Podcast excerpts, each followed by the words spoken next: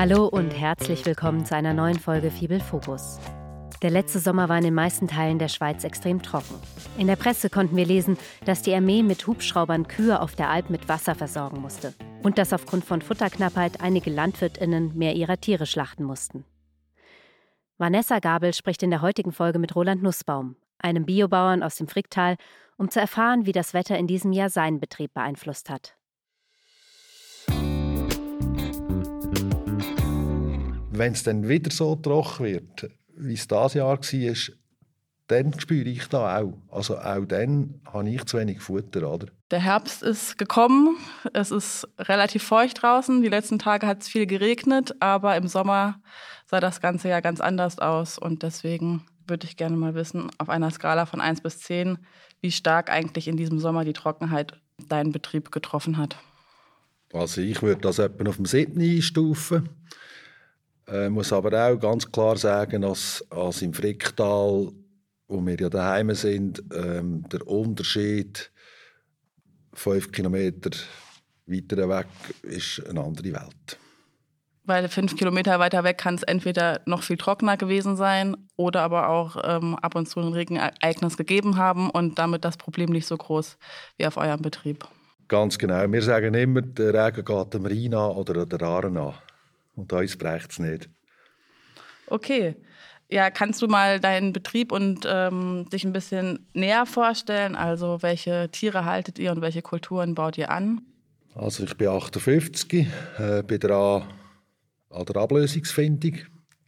Der nächste äh, kommt dann langsam ins Spiel. Äh, wir haben eine Betriebsgemeinschaft mit vier Partnerbetrieben mit äh, Pferdepension. Wir haben so fünf Standbeine, sage ich immer. Die eine ist die Pferdepension, das ist auf einem separaten Betrieb ausgelagert. Dann haben wir nur noch auf meinem Betrieb, auf meinem Daheim, haben wir Tiere. Wir haben 140 Milchkühe, etwa 70 bis 90 Kalber, Mastremonte für Bio-Weidebeif-Produktion. Dann ist die Ökofläche ein sehr grosser und wichtiges Standbein für uns. Wir haben etwa 35 Hektare ökologische Ausgleichsflächen auf rund 240 Parzellen. Äh, Ackerbau ist so ein, ja, ein Halbstandbein. Also der Ackerbau ist für uns so ein bisschen der Ausgleich. Wir haben zwischen 20 und 30 Hektare Getreide. Und je nachdem, wie wir Futter haben, haben wir mehr oder weniger Getreide. Das ist nicht direkt ein Standbein, aber doch 25 Hektare Getreide. Ja. Und dann ist natürlich die Energieproduktion bei uns sehr ein grosses Standbein. Wir haben eine Biogasanlage und Strom produzieren. Und ähm, welche Getreidesorten werden angebaut? Getreide machen wir das eigentlich ganz einfach. Wir machen Weizen, Dinkel, und etwas Eiweißäpsli mit Gerstenau-Stützfrucht, wo wir direkt am Milchvieh verfuhren. Und musstet ihr auf eurem Betrieb dieses Jahr mehr Tiere schlachten als normalerweise? Äh, die Frage kann ich mit Ja beantworten, muss aber vielleicht ein bisschen ausholen dazu. Gerne. Wir haben das letzte Jahr ein sehr nasses Jahr für unsere Region und ein nasses Jahr ist bei uns schlechter als ein trockenes Jahr. Also wir haben sehr viel Futter können ernten, aber qualitativ einfach sehr schlechtes Futter. Und durch das, äh, da habe ich auch gemerkt, ist die Milchleistung runter. Sie haben die Trockensubstanz gar nicht aufgenommen, die sie hätten sollen. Sie haben einfach weniger gefressen, weil die Qualität nicht so gut war. Das bringt noch eine Fruchtbarkeitsstörung mit sich. Also wir haben auf Heuer dann relativ viele alte Kühe vor allem gehabt, die einfach nicht mehr aufgenommen haben. Das ist ein Punkt. Dann ist der Punkt, dass wir heuer qualitativ super gutes Futter haben können aber einfach halt mengenmässig haben zuerst nicht gefehlt. Und dann habe ich irgendwie im August ähm, habe ich entschieden, dass wir die alten Kühe, die 150, 200 Tage leer sind, nicht auf, aufnehmen, als wir die metzgen, weil wir zu wenig Futter haben und weil sie schon alt sind. Und das hat bedingt, dass wir im August haben wir gerade 26 Kühe auf einen Schlag gemetzelt. Die Preise sind gut die Schlachtpreise sind gut gewesen. Ich konnte diesen Weg Futter sparen. Und jetzt warte ich mal den Winter ab und schaue das nächste Jahr wieder. Sind die Schlachtpreise gut gewesen, weil zu dem Zeitpunkt noch nicht so viele geschlachtet haben? Weil eigentlich könnte man ja erwarten, wenn mehrere Bauern die Entscheidung treffen, mehr Kühe zu schlachten, dann ähm, sinkt der Schlachtpreis. Könnte man eigentlich erwarten. Bis jetzt ist da aber überhaupt nicht eingetroffen. Also im Moment haben wir immer noch die gleich sehr guten Schlachtpreise bei den Kühen sowieso. Konntet ihr, wenn ihr euch eure Tiere näher angeschaut habt, konntet ihr an ihrem Verhalten feststellen, dass ihnen die Hitze oder die Trockenheit was ausgemacht hat? Also das Tier und die Kuh vor allem, die verhalten sich eh nicht gleich, wenn es 35 Grad hat für uns, wenn es nur 15 Grad hat. Übrigens mir auch. Oder? Und ich sage immer, äh, so eine Grund, äh, Grundregel, wenn man sich ein bisschen beobachtet, dann, wenn das Wetter so ist, als wir Menschen lieber rausgehen, dann gehen die Kühe lieber rein. Und wenn es äh, kühl ist und wir lieber reingehen, dann sind die Kühe lieber verrissen. Und durch das hat man sicher ein anderes Verhalten festgestellt. Also sie sind gern irgendjemand gestanden, wo ein ins Lüftchen gegangen ist, wo, wo, man einfach, das hat man gemerkt, das war vielleicht auch noch ein bisschen wegen der Fliegen gewesen. Wir bei uns, auf unserem Betrieb, haben äh, im ganzen Stall Schlauchlüftungen installiert und seit wir da haben, haben wir dort viel weniger Probleme, weil wir einfach im ganzen Stall das gleiche Klima haben. Also der ganze Stall ist sowieso auf drei Seiten offen. Und dann haben wir die Schlauchlüftungen noch und durch das haben wir auch nie mehr oder weniger Zug und haben viel weniger Probleme. Du hast eben schon erwähnt, eben dass im letzten Jahr, was sehr nass war, ähm, die Futterqualität nicht gut war und daraufhin quasi auch die Milchleistung bei den Kühen zurückgegangen ist. Und wie sieht das in diesem Jahr aus? Also wir haben bis vor vier Monaten letztjähriges Futter geführt und der Übergang vom, vom letztjährigen zum diesjährigen, das hat äh, bei uns, ich kann nur für uns reden, gerade vier Kilo Milch ausgemacht pro Kuh und Tag. Also es sind jetzt vier Kilo mehr. Vier Kilo mehr Milch pro Kuh und Tag, ja. Und zwar innerhalb von zwei Wochen. Also, wo das Futter gewechselt hat, äh, wir fuhren sehr viel Grassilo. Da hat man wirklich nach zwei Wochen haben sie vier Kilo mehr Milch gegeben pro Tag. Und die TS-Aufnahme ist logischerweise gestiegen. Ja. Also sie fressen mehr. Und das heißt, im Prinzip hat sich die, die, die Milchmenge erhöht und gibt es Auswirkungen auf den Milchpreis? Ich denke, der Milchpreis ist allgemein gestiegen. Ein bisschen. Ob es wegen der Trockenheit ist oder nicht, kann ich nicht beurteilen. Ich bin zu wenig, zu wenig in diesem Geschäft daheim. Ich weiß einfach, dass unser Preis ein bisschen U ist und der konventionelle Preis ist ja auch U. Also, es ist ja alles U. Es ist alles teurer geworden. Von dem her ja, kann man sagen, ja, mal, der Milchpreis ist glaube ich, etwa vier Rappen gestiegen. Vielleicht kannst du einfach noch mal sagen, wie die Situation mit dem Winterfutter ist. Ähm, die Ernte ist geringer ausgefallen in diesem Jahr und bedeutet das für euren Betrieb, dass ihr eventuell Futter zukaufen müsst oder ähm, dass vorhandenes Winterfutter früher verfüttert werden muss? Also ich werde hinten beantworten. Wir sind seit rund zwei Monaten dran, am Futter zu fuhren, das eigentlich für den Winter vorgesehen wäre, durch die Trockenheit. Also uns fehlen zwei Schnitte, ganz klar. Ähm, das war auch der Auslöser, gewesen, ja, wieso wir dann gesagt haben, jetzt metzgen wir viele Kühe. Es hat einfach irgendwie gerade so ein bisschen. Äh, dann muss man einfach irgendeinen den Entscheid fällen. Und wenn man dann äh, gerade etwa 20 oder 25 Prozent vom Bestand schlachtet, dann merkt man das nachher auch im Futterverbrauch. Also wir brauchen durch das jetzt viel weniger. Das ist einmal erste, die erste Massnahme. Dann, wie ich schon mal gesagt habe, wir sind im Fricktal daheim. Wir sind ins Tag gewohnt, dass es trocken ist. Ähm, ich auf unserem Betrieb, wir haben in der Regel für ein halbes Jahr Futterreserven. Also wenn ich unsere Siloräume und den Heuraum gefüllt habe, dann habe ich eigentlich für anderthalb Winter Futter auf Reserve. Und durch das, dass wir noch ein bisschen Reserven haben, habe ich jetzt nicht Angst, dass wir zu wenig haben. Also ich habe nicht irgendwie separat noch Futter zugekauft. Und wie sieht es mit dem Kraftfutter aus? Das wird auf dem eigenen Betrieb ähm, zum Teil ja produziert. Wird da was zugekauft und hat sich da der Preis geändert? Also das Kraftfutter kann ich auch nicht gross mitreden. Wir brauchen sehr wenig Kraftfutter. Also wir haben unsere Eiweißäpsel und kaufen noch rund 10 Tonnen Milchviehfutter zu. Also das ist irgendwie so bei 80 Kilo pro Kuh und Jahr, wo wir einsetzen. Äh, was wir brauchen ist, weil wir Milchroboter haben, ein Lockfutter und das Lockfutter sind bei uns Maiswürfel. Die kaufen wir vollumfänglich zu und die, dort ist der Preis etwa 6 Franken gestiegen. Und dort brauche ich rund 1,3 Kilo pro Kuh und Tag. Vielleicht kannst du uns noch ein bisschen was von der Situation eben auf dem Acker erzählen. Ähm, wie hat die Trockenheit quasi die verschiedenen Kulturen dieses Jahr auf dem Acker beeinflusst? Also bei den Kulturen, die wir anbauen, ähm, Erbsli, Gerste, Dinkel, äh, ja, Erbsli, Gerste, Dinkel, Weizen, kann ich nichts Schlechtes oder Negatives feststellen, außer dass der einen guten Monat früher war als andere Jahre. Der Ertrag war im Mittel. Der war faszinierend genial, vor allem wenn man es mit dem letzten Jahr vergleicht. Also ich könnte jetzt gar nichts sagen.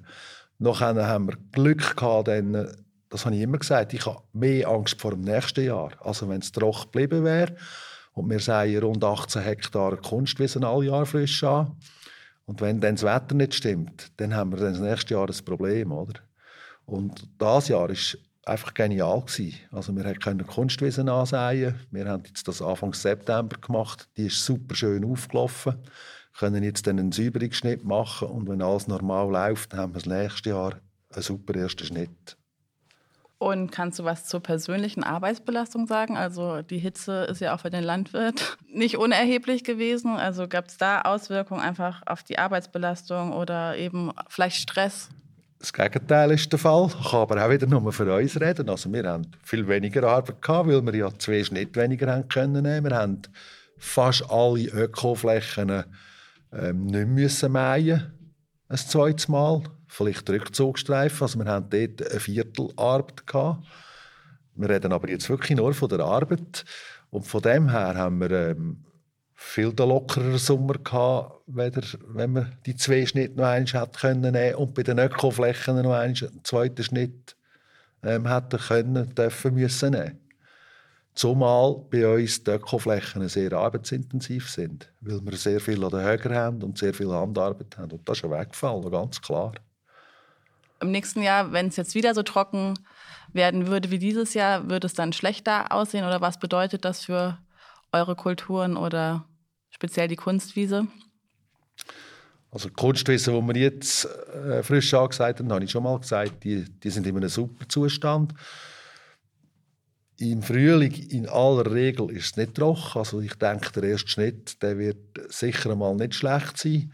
Wenn es dann wieder so trocken wird, wie es dieses Jahr war, dann spüre ich da auch. Also auch dann habe ich zu wenig Futter. Oder? Und dann ist für mich eine Massnahme, dass wir halt nur ein bisschen Kühe schlachten. Aber dass ich gross gehe, Futter zukaufen, da glaube ich eher nicht. Und in den letzten Jahren, ähm, das war ja nicht das erste trockene Jahr dieses Jahr, äh, dieser Sommer, habt ihr schon Maßnahmen auf dem Betrieb getroffen, die irgendwie der Trockenheit dem entgegenwirken sollen? So wirklich merklich haben wir keine Massnahmen betroffen. Wir sehen schon seit Jahrzehnten eigentlich ähm, das 330 MA, also das ist eine Kunstwiesenmischung mit Mattenklee. Ist sehr trockenheitsresistent. Und neu, seit etwa drei Jahren, haben wir jetzt noch angefangen, etwa die Hälfte von der Fläche mit einem 400 anzeigen, wo ähm, Luzerne beigemischt hat. Wobei, man muss auch sagen, der Luzerne, das tönt gut. Äh, der ist trockenheitsresistenter, das stimmt, aber er blöfft den. Also man hat das Gefühl, es gibt viel und wenn man es dann gemeint hat und es ein bisschen angewelkt ist, dann ist es halt dann plötzlich kann man nicht so viel. Hat die Trockenheit in diesem Sommer für euch auch Auswirkungen im dem nächsten Jahr oder in den nächsten Jahren? Ja, es kommt darauf an, wie die nächsten Jahre sind. Also wenn die nächsten zwei Jahre wieder einigermaßen normal sind, dass wir ähm, vier Schnitt bis fünf Schnitt können in der Kunstwiese, dann, wie ich schon mal gesagt habe, können wir wieder Reserven ansammeln. Und wenn es jetzt nächstes Jahr schon wieder so trocken werden, dann haben wir ganz sicher ein Problem. Also dann müssen wir eben entweder Futter zukaufen oder den Tierbestand reduzieren.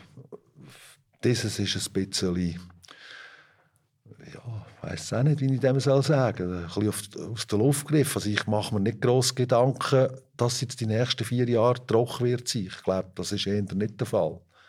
Sicher ist es der Fall, als es trockener ist, weder vor 30 Jahren. Das ist, glaube ich, allen klar. Wir haben nicht mehr ähm, die gleichen Wetterphänomene, wie wir vor 30 Jahren hatten.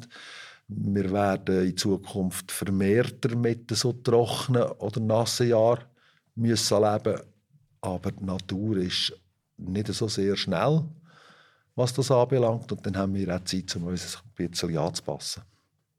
Ja, zu, zu dem Thema ist vielleicht noch zu sagen, ich mag mich erinnern, vor 30, 32 Jahren, als ich den Betrieb übernahm habe, bin ich viel nervöser geworden, wenn so Phänomene auftaucht sind. Die hat es auch hier schon gegeben.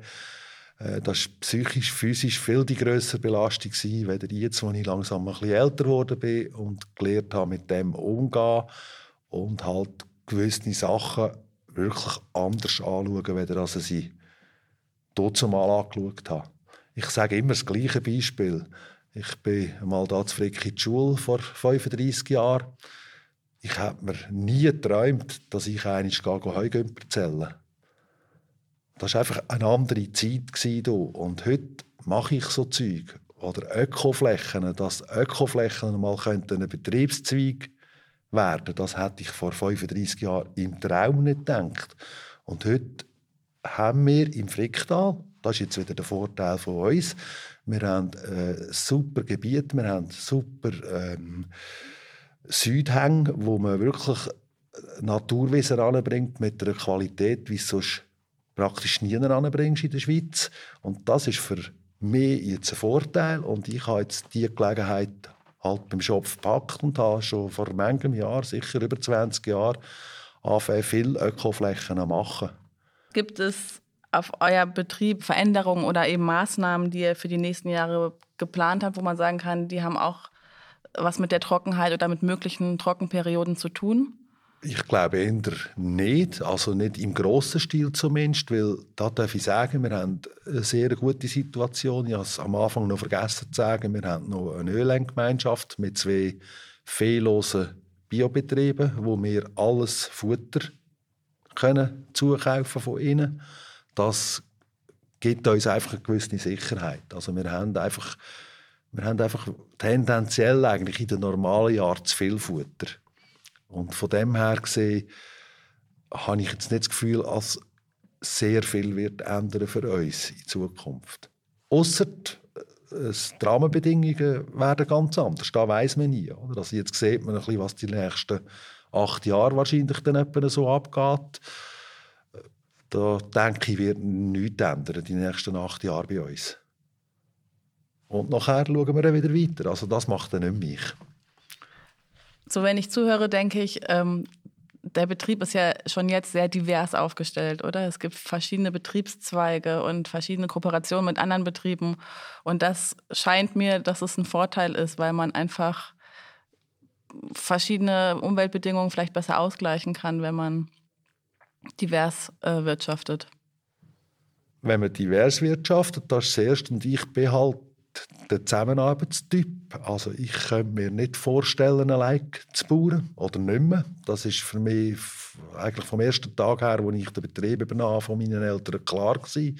Es ist aber dann auch sieben Jahre gegangen. Also ich habe im 91 den Betrieb übernommen. Im 98 haben wir die erste BG gemacht mit dem ersten Partner. Und da habe ich schon gemerkt, dass da sehr viel Potenzial liegt auch in Sachen Freizeit, in Sachen Einsparen. Also ich weiß das noch, wie es gestern gewesen wäre. Wir haben BG gegründet im 98 auf Bio umgestellt und haben gerade mal von einem Betrieb alle Maschinen verkauft. Und das ist schon mal, das habe ich immer gesagt, das ist eine Arbeitskraft. Also der Lohn von einer Arbeitskraft, die wir nicht mehr haben an Maschinenkosten. Und mittlerweile mit unseren 145 Hektaren ähm, haben wir vier Traktoren. Also gleich viel fast wie einer, der 45 Hektare bewirtschaftet. Und dort ist einfach sehr viel Potenzial um. Der grosse Nachteil jetzt für unseren Betrieb ist, dass wir relativ weit auseinander sind. Also unsere BG ist, hat die weiteste Distanz ist etwa 40 Kilometer. Und diese sind so 5,5, 6 Kilometer voneinander weg.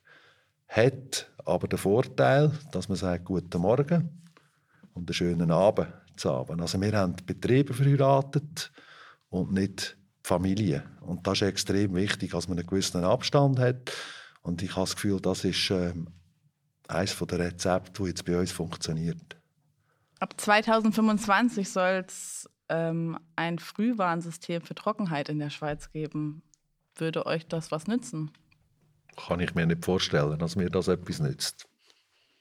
Also, ich habe auch keine Ahnung, was, was gemeint ist mit dem. Also weiß ich dann äh, drei Jahre vorher, wie, also weiß ich jetzt zum jetzigen Zeitpunkt, wie das 2025 wird, oder eben, also ich kann mir da nicht vorstellen.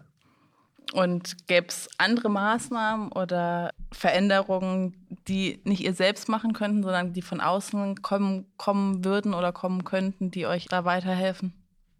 Ich denke, kurzfristig und mittelfristig ist da, sehe ich da nicht.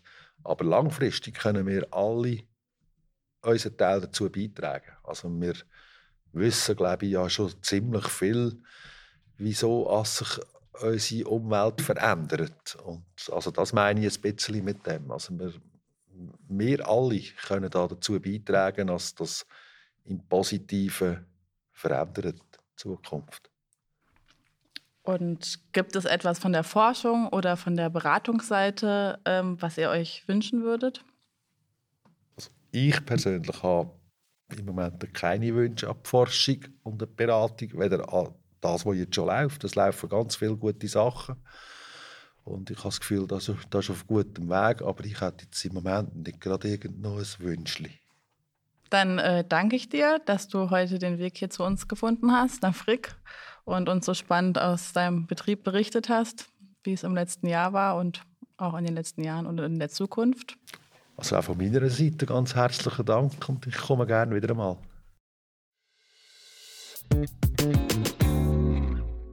Und das war's auch schon wieder mit dieser Folge Fibel Fokus.